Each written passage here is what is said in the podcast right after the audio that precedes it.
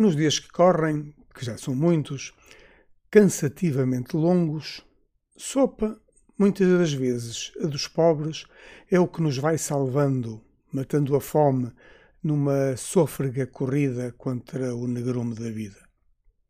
Os mais afortunados nos conhecimentos e, claro, os mais antigos, podem sempre refugiar-se também em sopas de cavalo cansado, que sempre alimentam qualquer coisita na falta de comida de jeito.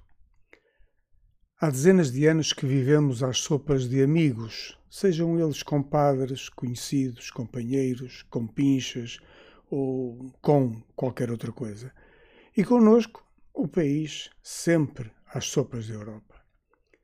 A pandemia e os graves problemas que trouxe ao mundo provocaram uma onda de solidariedade interpaíses, em especial na Europa, que nos trará uma pipa de massa que aqui caiu como uma sopa no mel.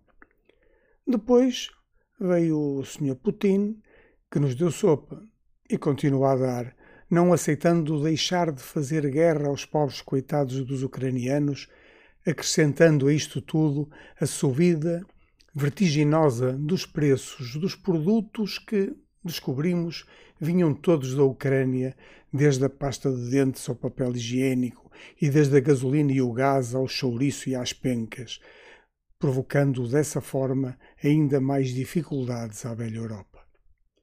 E lá regressou um potencial de nova solidariedade intermembros e, em perspectiva, um novo maná económico aqui para a gente que de novo cairá como sopa no mel, a exemplo da situação anterior.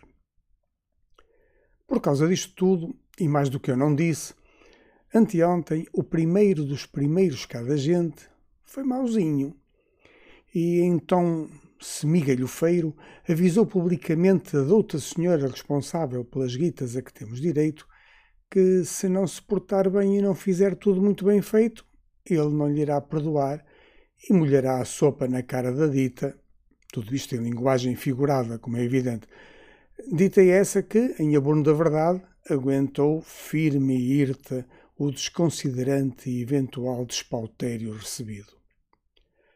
Ninguém esperava que o primeiro dos nossos primeiros tivesse comido pouco antes uma tal sopa de tomate.